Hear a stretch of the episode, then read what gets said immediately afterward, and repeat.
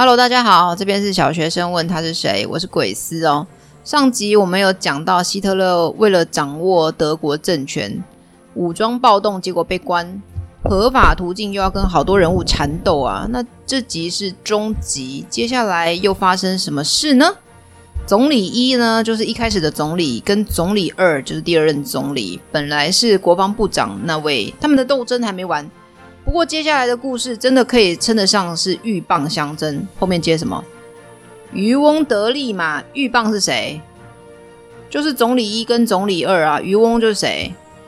就希就是希特勒。对，总理一被总理二挤下台，很不爽啊，要报仇，他就跑去找另一个政党，叫做国家人民党的党魁以及一些大企业家。总理呢，跟这些大人物说，纳粹党啊，虽然是。第一大党，但是他们没过半，就是席次虽然多，但是没到一半，而且他们为了宣传选举花太多钱，快要破产了。不如啊，你们借他们纳粹党一些钱，我们联合纳粹党把总理二他们挤下台。结果这些有钱人呢，真的跑去借钱给纳粹党。不过你有没有听说，要借钱的时候低声下气，还钱的时候趾高气扬？钱在哪里，气势就在哪里。别人跟你借钱，你就要做好心理准备，他不会还，而且人会消失。情况就是这样啊。有钱企业家发现钱现在在纳粹党，那我当然是跑去跟总统说，希望希特勒当总理吧。他获得政权有钱了之后，才会还我钱啊，才会给我好处啊。听到这边，你有没有觉得这个总理一有点白忙一场？不过，这个总理一也是有捞到一些好处，就是他被任命为副总理。哎，你有没有觉得好像回到故事的原点？本来总理一就可以接受希特勒当总理，自己当副总理，但被总统拒绝。结果绕了一圈，还是让希特勒当总理，然后其他部的部长也大翻风，大部分都变成纳粹党的党员来担任，比如说内政部长啊、不管部部长。什么是不管部？什么是不管部？就是不要管啊。这个名字真的有点可爱耶，听起来好像是什么都不管，光领薪水就好了。这不是这个意思诶，意思是他没有特定管什么，就是什么都可以管。他并不是真的有一个部，就是这个部长可以管很多事就对了。这听起来就是杂物很多，就是比较怕国家事务有一些三不管地带，容易有疏漏啦，就要让这个不管部部长来处理。太爆笑了！这希特勒上台当总理之后，跟总理一、总理二搞一样的花招，跑去跟总统说。你解散国会重新选啦？怎么回事？纳粹党不是已经是最多席次的最大党了吗？但因为纳粹党不是绝对多数，如果反对纳粹的席次全部一起反对，那这样子国家政策的运行还是不顺利。为了保险起见，一定要把纳粹党的席次弄超过半数。诶，这次总统竟然答应了诶，为什么呢？只能说明希特勒的说服功夫就是比之前的总理一二还要好吧。好哦，这场选举在两个月后，但是在选举前几天，国会大厦失火了。现场的证据看起来非常像是一位荷兰籍的共产党党员，所以大家就认定是共产党，也是当时国会的第二大党做的啦。这件事看起来有点可疑，是因为当时共产党是纳粹党的政敌啊。纳粹党心想：“诶，我把第二名挤下台，那这样就没什么大势力反对我们纳粹党啦。”于是，共产党的领袖就被抓了。纳粹党动员他的武装部队，就是冲锋队，占领全国所有的共产党党部，并且规定禁止共产党党员参加这次的国会选举。这样下来，纳粹党选举结果有过半吗？有四十四 percent 的席位。还是没过半，但很接近了。但你还记得吗？当初总理一找国家人民党跟有钱企业家说，我们要联合破产的纳粹党。于是这个时候，国家人民党就跟纳粹党关系很友好。于是纳粹党跟友好的国家人民党联合起来就过半了，就是绝对多数啦。那其实也并不是人家国家人民党跟你纳粹党要好，就会同意你所有提案，也是要让对方得到利益，人家才可能会帮你嘛。所以那个时候，纳粹党其实有提出一种授权法案，就是我不用是过半的绝对多数，只要是相对多数就可以获得完全的政治权利。这是纳粹党的困境啦，限制了希特勒的权利。希特勒这个时候还有一个麻烦，就是他在十二年前刚当上党魁的时候成立的武装冲锋队，这个冲锋队相当的不受控，很常在街头起冲突，使用暴力。这个现象让希特勒的名声受到伤害。希特勒这时候就想：哎呀，怎么除掉这个冲锋队呢？刚好这个时候冲锋队的队长有点白目，搞不清楚状况，有点大头症哦，就觉得现在纳粹党在国会势力正大，那我们冲锋队的势力应该要比军方还要高。于是呢，想把国防部纳入自己的管辖范围，给自己管啦。听到这边都要翻白眼了。一个只是党派的武装组织，一个可是国家级别的组织，怎么说都不可能把这个国家组织纳入党派组织下面啊。希特勒这个时候就心想说：刚好我想收拾这个冲锋队。当然，他没有正面介入说明啊，他就是让国防部军人越来越讨厌这个冲锋队，让国防部来告状。希特勒就装作委屈的样子说：“是你们太嚣张，我不得不大义灭亲啊！”看起来非常勉强，其实是满心欢喜的收拾了冲锋队。嗯，希特勒自己收拾了冲锋队吗？当然不是啊，在那之前，他其实培养了自己个人的武装组织，叫做亲卫队。诶，跟冲锋队不一样哈。这支亲卫队呢，是一九二五年希特勒的啤酒馆政变事件被关一年之后出狱之后培养的。是一支在各种集会及平时行动中保护希特勒人身安全的随护团。随护是什么？知道吗？就是跟着皇帝出巡，保护皇帝的武装部队。要保护国家领导者，那武功要相当高强吗？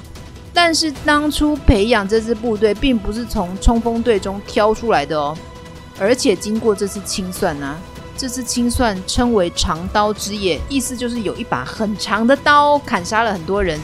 但其实冲锋队没有消失，只是变成由亲卫队管理的一支武装部队，阶层越来越多啦。除了保护希特勒个人的人身安全的亲卫队，另外还有一个很有名的团体也加入清算冲锋队，叫做盖世太保，听过吗？没听过。盖世太保的历史就没有冲锋队还有亲卫队那么久，是希特勒当上总理之后，也就是清算冲锋队之前没多久的事情。把警察体系内的情报部及政治部独立出来，是一种秘密警察。谁偷偷说了希特勒的坏话？谁写了不该写的文字？收集这种情报有预防性逮捕权。意思就是，虽然对方还没说希特勒坏话，但我觉得他就快要说了，不能让他说。于是我要抓他，预防他乱骂，所以可以先抓起来。这组织恶名昭彰的原因是纳粹德国时期，也就是清算冲锋队。希特勒成为总理以及成为国会最大党派的这年开始，德国被纳粹党把持掌控。这个时期的德国被称为纳粹德国。之后，成千上万的共产党人、左派人士、异议人士。反抗军及犹太人等，反正就是希特勒讨厌的人呐、啊，都在没有经过法律的程序被盖世太保投入集中营，其中大多数呢遭到拷问啊、虐待啊，或者是直接处决。盖世太保这个秘密警察也是归亲卫队管辖，保护希特勒个人的武装部队，职级最高就对了。那这次长刀之夜死了上百人，将近千人被抓。但也更确立了希特勒的威信，更加深了国防军队对希特勒的支持。希特勒动作那么大，这时候希特勒春风得意，几乎是想要什么就有什么。他在政治上的敌人又倒下一个，是谁嘞？就是总统啊！总统过世，在国会含水会结冻的希特勒掌控国会的纳粹党，想通过什么法案就通过什么法案，没什么能够阻止他们。于是他们快速通过一个法案是什么嘞？总统不能行使总统职权时，要将权力转移给总理。这明显啊，就是希特勒已经快要到他在国内的终极目标，就是抓住国家的最高权力。于是希特勒在一九三三年，希特勒成为元首，希特勒也成为德国武装力量最高统帅，德国所有兵官向希特勒宣誓效忠，这不是他一个人的独角戏。这个法案在德国公民公投中获得百分之八十八的选民认同，绝大部分的选民都认同希特勒。但其实这是违宪的哦。之前我们有讲过什么是宪法，就是最高级别的法律，任何法律违背宪法就会无效。宪法规定，总理只能代理总统，就是只能摄政，不能直接成为元首。不过这规定有点不痛不痒啊，因为希特勒本来的想法就是直接变成有名有实的总统。那有人喊违宪，你希特勒只能代理总统，那好吧，那希特勒就不是总统，但是可以做总统的工作，就是没有名分，无名有实就对了。但都掌握到这个地步了，也没人能反对反抗希特勒。希特勒的独裁就从这个时候正式开始。其实啊，人家讲希特勒为什么能够获得那么高的民意支持，他的演说为什么那么有魅力？他的演说会一直重复，一直重复，而且会刻意避开困难艰涩的字眼，让所有人都听得懂，让所有人都听得到。你在学校听师长广播上台讲话，有时候会听不懂他们在说什么，对不对？那如果重复一次、两次、十次，你就听得懂他在说什么了吧？但你会不耐烦，是因为你觉得很多事情跟自己无关、不重要，所以会不太想听。周会的时候想说啊，什么时候要结束？好想回教室做自己的想做的事情。但是那些听演讲的人民都是自愿要去听的，他们为什么要听？为什么那么热衷？因为那就是他们的生活啊。希特勒讲说，这个世界对日耳曼民族不公平，我们一定要群起抵抗，我们要让自己的生活变更好。虽然听起来有点空泛哈，怎样叫做变更好？但你知道，选举的时候就是这样子，你在群众之中，这些话听久了也会觉得，哦，对，听他的，我们的生活就会变更好。只能说，虽然看起来当时的民众有点盲从，希特勒当时也有点像是在实行愚民政策。但没办法，谁叫那个时候民众生活的那么苦，不相信一些美好的未来的话语，他们可能真的都要失去了活下去的动力。希特勒实行独裁的纳粹德国发生了什么事呢？一九一八年第一次世界大战，德国战败，德意志帝国崩溃，政治体制改为共和，共和就是主权在于人，全体人民，不立君主的政体，什么都要人民选举才能定定。但是到现在，希特勒掌握德国最高权力，他这个时候是总理，但是带领总统嘛，所以呢，他也有总统的权力。这个时候呢，就开始实行独裁政治，于是共和体制就消失啦。不是人民决定，是希特勒独裁自己决定啊！绝对的权力使人绝对的腐化。如果什么事都独裁者说了算。没有任何人能够阻挠你，是不是很容易让独裁者出现疯狂的行为呢？那这个时候，独裁的希特勒做了什么疯狂的行为呢？他开始一一铲除有可能威胁他的决定的任何人事物，比如说什么国会啊，国会是代表人民意见、大家讨论的场合啊，就我希特勒说了算，要国会干嘛？那国会就解散啦，而且不允许其他政党的存在。除了纳粹之外的政党都该消失，于是宣布其他政党即刻消失，不然要取缔你哦。取缔就是你违法哦，你不合乎法律哦，就要把你抓起来哦。现在德国就只有纳粹党，德国跟纳粹是一体，德国就是纳粹，纳粹就是德国。因为纳粹当政的刚开始啊，初期的经济措施做得很好，让穷苦的民众开始吃得饱。希特勒承诺，德国每一户人家的餐桌上有牛奶、有面包。嗯，听起来很困难吗？就是那么困难，但是纳粹党做到了。你有没有听说过“吃饭皇帝大”？嗯，没有比吃饭更重要的事。你让我吃不饱，谈什么国家领域还是国家建设？身为人民不会有感觉啊。最重要的就是让我吃饱啊。所以那个时候，纳粹德国初期，一九三八年。民众对纳粹党的支持度非常高，那通常对他的批评是在二战战败后出现的啦。那他主要政策还有什么呢？他提倡大型建设，他就监督了德国历史上最大的建设工程啊，水坝啊、高速公路啊、铁路这类。对人民最直接的帮助是什么？知道吗？不知道，就是创造就业机会啊。你提供工作给人民，人民就有薪水、有饭吃啦。但那个时候德国真的受伤太深啦、啊。所以也有人说，希特勒这个政策对失业的帮助其实不大，薪资没有上来，但是生活费用却提高很多。那他也对市容，就是城市的容貌有意见，希望自己这种伟大的民族的城市要美轮美奂。于是他就找了国家首席建筑师施佩尔，跟他说：“我们花钱没关系，但是你要在我们漂亮的城市内盖漂亮的建筑物。”诶，一九三六年柏林夏季奥林匹克运动会是由希特勒开幕的哦。可能因为战争死太多人，所以那个时候希特勒其实是鼓励妇女生育小孩待在家，这可以理解啦，因为他希望优秀的日耳曼民族人丁越兴旺越好啊。听到这边有点诡异吼，一边鼓励人生小孩，一边却杀了那么多人，完全的歧视。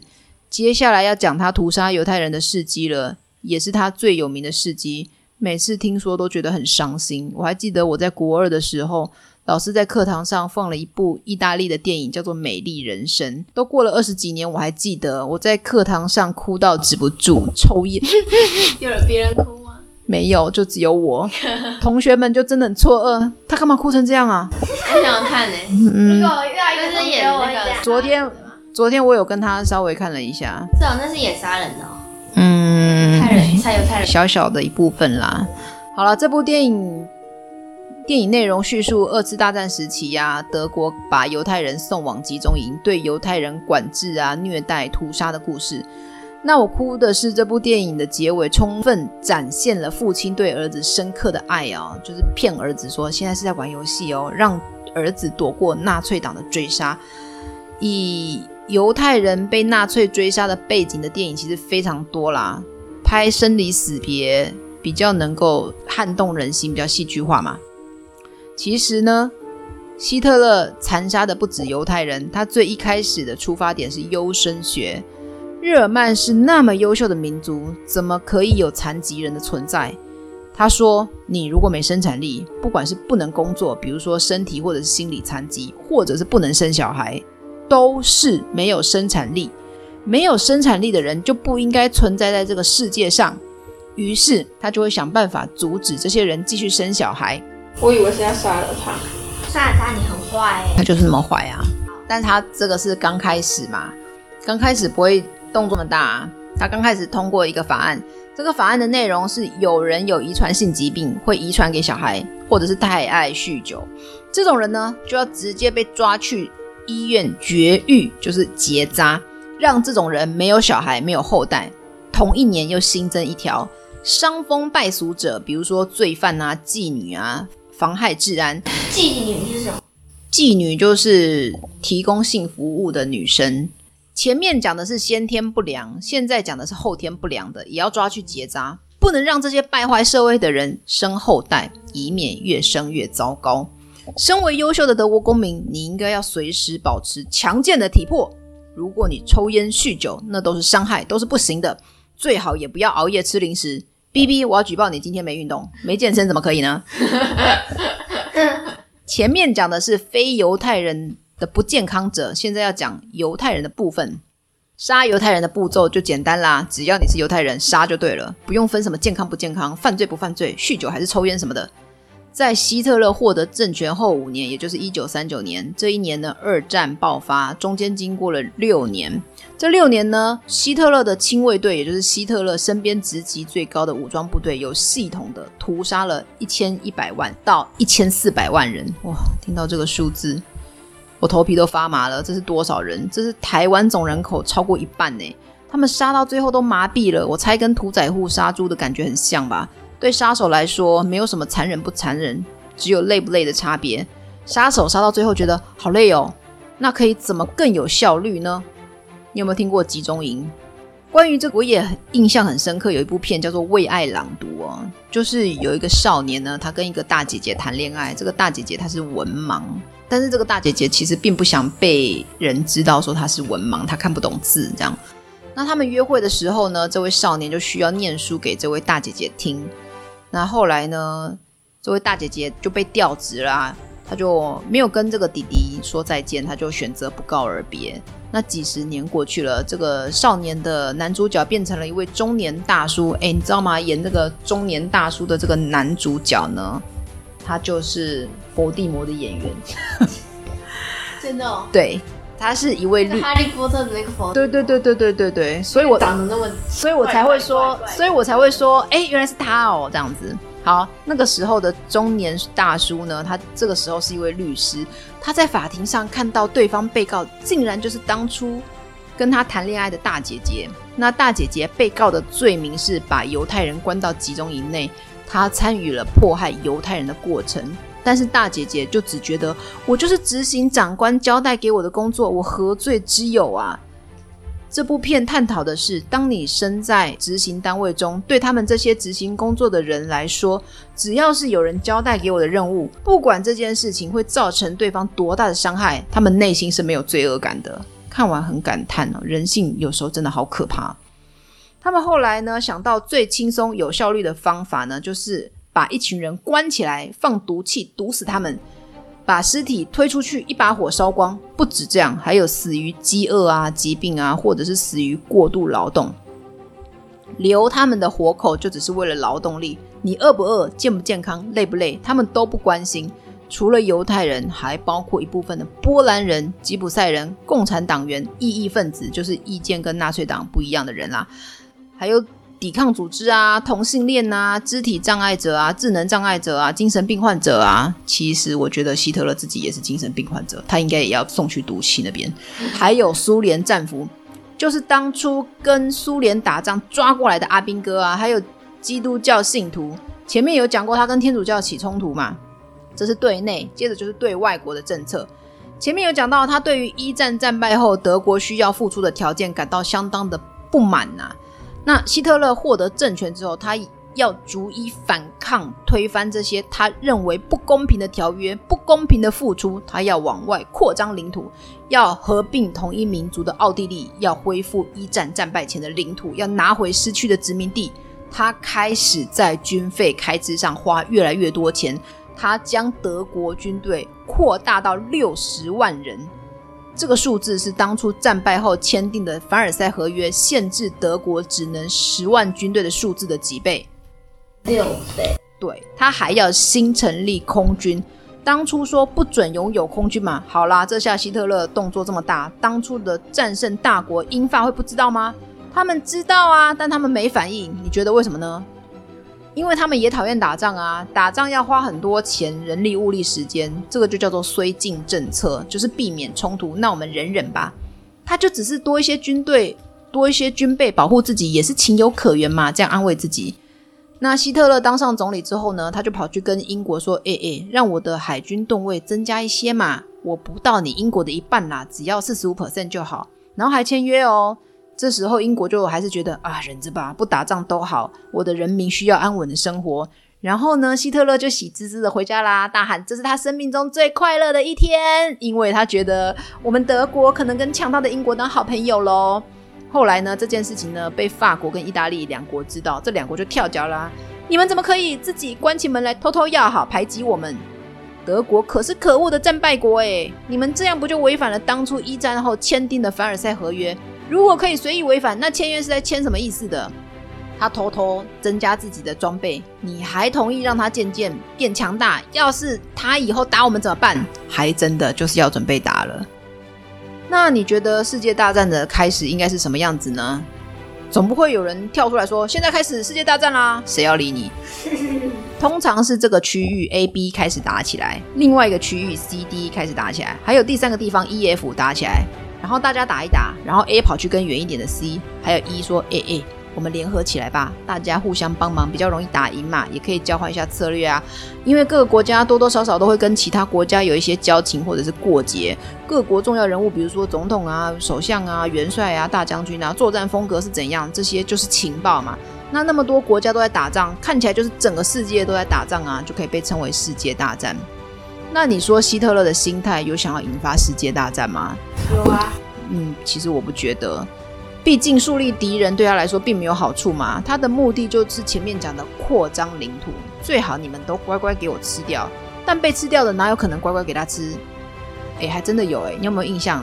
哦，对，有那个他就乖乖给你吃。好啦，大部分都会抵抗，看是要激烈抵抗还是稍微抵抗。那不管对方要不要抵抗，有没有抵抗？希特勒就不管啦，我就是要开始吃领土了啦。前面提到的就是他的准备工作嘛，就是增加陆军到六十万啊，增加一战战败后不被允许的空军嘛，还跑去跟英国说我们当好朋友哦，耶，万事俱备，我要开始啦。希特勒呢掌握实权的第三年，也就是一九三六年，德国军队他就进驻了莱茵河沿岸非军事区。哎，奇怪，我要在我国家境内驻扎军队不行哦，还真的不行哦，因为当初战败后在凡尔赛合约里面有讲到说，这边就非军事区，你德国不能在这边放军队啊，你。那希特勒心想，哎，一年前一九三五年啊，西边的法国跟东边的苏联。签订法苏互助条约，就是要夹死我德国啊！怎么可以任凭你们这样欺负我？我一定要想办法帮我自己啊！德国西边的那个国家谁？就法国。那法国西边敌人谁？就西班牙。他们三个就是西班牙跟德国夹着法国。之前有讲过，政治之间没有永远的朋友，也没有永远的敌人嘛。所以也不是说他们永远都是敌人。不过因为他们的国土粘在一起，隔着一个比利牛斯山，天然国界这样。那之前提到的远交近攻就是这样，国家之间要打近的，要跟远的交好，这样子你以后才可以从另外一边帮我嘛。现在西班牙跟德国就是这种状况，敌人的敌人就是我的朋友。现在希特勒违反凡尔赛合约，那派军驻扎莱茵河沿岸非军事区那一年，也就是一九三六年，西班牙发生内战，跟希特勒一样，也要夺政权。西班牙将军呢，就有一个党派叫做长枪党的领袖，叫做佛朗哥。他跟德国、跟意大利说：“帮帮我啦！”希特勒呢，他就答应啦，他就派了好多战机啊、飞行员啊、陆军啊、坦克啊、高射炮啊、无线电啊这些设备，当然还有轰炸机啦，轰轰轰！总之，这位长枪党的领袖弗朗哥他就取得政权，就跟希特勒一样实行独裁政治。那你说希特勒为啥要帮这位独裁将军呢？他做朋友。对。希特勒在帮助佛朗哥取得政权之前，一定就知道这位将军跟自己一样都是独裁者，这叫沆瀣一气，臭味相同啊！英雄惜英雄，你跟我处境好像哦，我们讲起话来好有共鸣哦。而且呢，在国际上营造这种独裁气、独裁风气，整个世界对希特勒的抨击就不会那么强烈嘛。你佛朗哥可以帮我挡一些子弹，还有呢，就是我帮你之后呢，我德国啊，如果跟法国起冲突，你也会帮我的，对吧？在国际上结交一些好朋友嘛，跟英国一样啊，我们都要当好朋友，对吧？好，酝酿了那么久，终于要开始吃别人啦。第一步谁？当然就是南边跟我们一样都是日耳曼民族的奥地利啊。一直以来吞掉奥地利并不容易，因为之前的奥匈帝国蛮强大的，还有一战后的凡尔赛条约也明白说了，你德国不能吃奥地利哦，奥地利又好好独立哦。但是现在希特勒完全没有在理一战的凡尔赛条约在写什么。他前面已经违反了那么多，就继续吧。反正我看你们英法也不想管我啊。于是呢，在一九三八年初，也就是德国军队进驻莱茵河沿岸非军事区过两年，希特勒呢，他就跟奥地利总理就首相了，说我们纳粹要参与你们政府，不答应我，我就打你。奥地利总理就只好哦，好吧，好吧，答应。但一边呢，就跟英法说，大哥啊，希特勒要冲进来我们奥地利了，你们管管他吧。但英法仍然无反应，奥地利总理可能觉得再这样搞下去根本没有活路，会被弄死，于是辞职，我先落跑。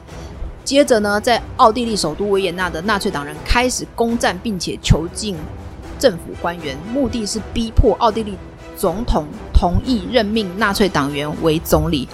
奥地利总统只好答应，于是希特勒就风风光光的进入维也纳，并且受到奥地利人的欢迎。会不会觉得很难理解？为什么身为一个侵略者，人民会欢迎希特勒呢？可能是因为当初希特勒的理念呢，也得到很多身在奥地利的日耳曼人的支持，也认为一样优秀，都是优秀的日耳曼民族，当然要是同一个国家啊。也可能是因为当时德国看起来太凶悍。一直违反凡尔赛合约，英法也都不管的，抵抗也没用，那就欢迎好了。他应该会好好保护我们吧。然后希特勒就占领了奥地利，耶！侵略的第一目标完成。那接下来嘞？并吞奥地利的同一年，英国跟希特勒说：“我跟你德国一起来开发非洲殖民地嘛，好不好啊？那你不要发动战争嘛，殖民地比较香啊。”那你觉得希特勒会说啥？好啊。他说：“我对非洲。”比较没兴趣诶，我比较想要扩张德国人的生存空间，就是他想要往东边欧洲扩张，一边接着说，一战后你们抢去我们德国在非洲的殖民地，应该还来了吧？越讲就越生气，想说还以为你们英国之前答应我们德国可以增加军备是要当好朋友，结果你现在英国的态度还是不希望我们增加德国领土吗？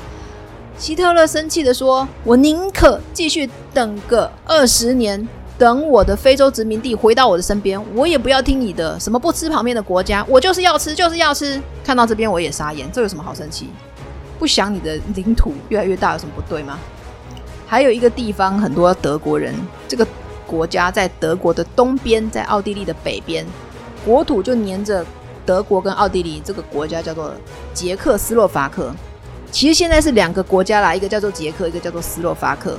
那捷克斯洛伐克领土范围呢？当时是呈现一个躺下的鸡蛋椭圆形的形状。有一个地区叫做苏台德区，这个区的形状更奇妙了，是一个 C 字形，几乎完全包住了捷克斯洛伐克。也就是捷克斯洛伐克除了东边，几乎整个国家都被这个苏台德区包围。细细长长的 C 字形就是这个地方，有很多德国人。希特勒说：“我想要这个地方。”跟英国吵架完。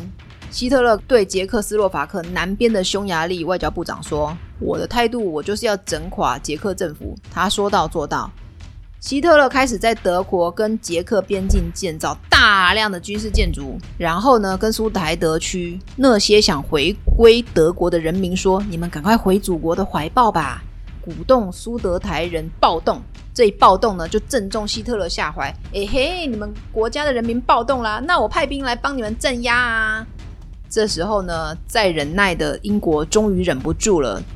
英国首相张伯伦终于出了一点声音，他对希特勒说：“诶，你也差不多收敛一点好吗？你动作那么大，我们会不得不处理耶。”希特勒就说：“我只是想要这个 C 字形的苏德台地区啊。”旁边的国家说。你说的哦，你要有信用哦。于是呢，这些国家就签约了。有哪些国家嘞？英国啊、法国啊、意大利就跟德国签约说，好吧，那苏德台地区呢就割给你们德国了，就这样子喽，你不能再要了哦。这个还会去要吗？但前面讲过，苏德台地区根本就是整个捷克斯洛伐克的外围啊。那德国吃掉了外围，那就等于冲进去里面很方便吗？就根本就是大门开开啊，没有什么自然屏障、高山啊、河流啊。希特勒就跟捷克总统说：“我要吃掉你们捷克喽！”捷克就根本毫无抵抗能力。英国到这边就忍无可忍，觉得你德国也太嚣张了吧！刚刚才答应我，现在马上反悔，我不忍啦！我要出手啦！好啦，希特勒终极，也就是第二集的故事就先讲到这边。下集要来讲英国是怎样不忍了，要怎样对付希特勒呢？希特勒是如何陨落的呢？因为我录音是一次录完，所以下一集会很快上架哦，赶快来听！我是鬼斯，这边是小学生问他是谁。如果喜欢我的故事，请帮我按赞、订阅及分享，谢谢大家。那我们下次再见，拜拜。